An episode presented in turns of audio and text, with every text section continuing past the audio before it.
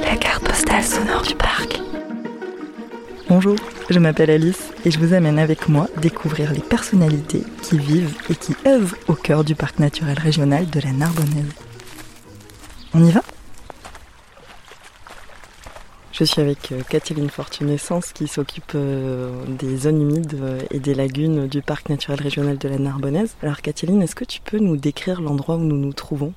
Ici, nous sommes au bord d'un ancien salin qui n'est plus exploité depuis la fin des années 60 et qui a été acquis par le conservatoire du littoral. Donc on est au bord d'un plan d'eau avec des digues autour et un peu plus loin, euh, au milieu de ce plan d'eau, il y a un, un petit îlot qu'on a construit pour la reproduction des sternes euh, et des avocettes.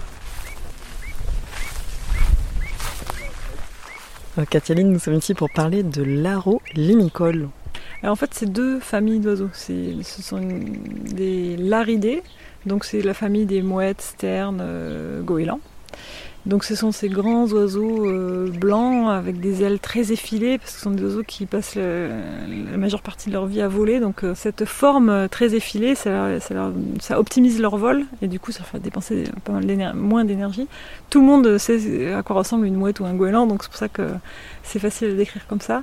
Des oiseaux blancs, et on les reconnaît, on les distingue à leur taille, mais aussi à la couleur du bec ou des pattes. Alors que les limicoles, ce sont des oiseaux qui sont avec des longues pattes, comme des échassiers par exemple. Euh, La vocette, euh, c'est un oiseau euh, euh, noir et blanc.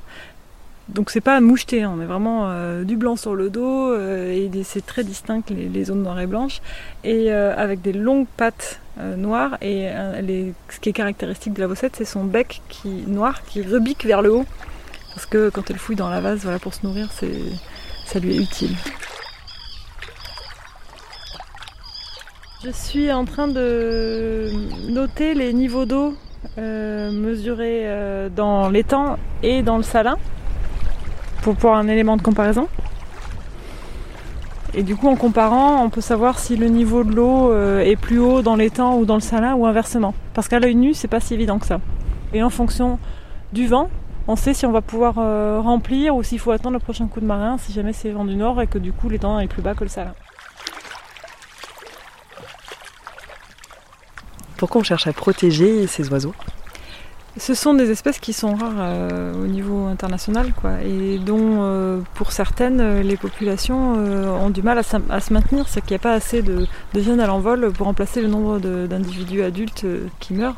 Donc, c'est notre responsabilité de protéger la biodiversité en Narbonnaise, sur le littoral, en Méditerranée, d'arriver à maintenir ces espèces-là pour pas qu'elles disparaissent. C'était la carte postale sonore du parc. À bientôt pour de nouvelles découvertes.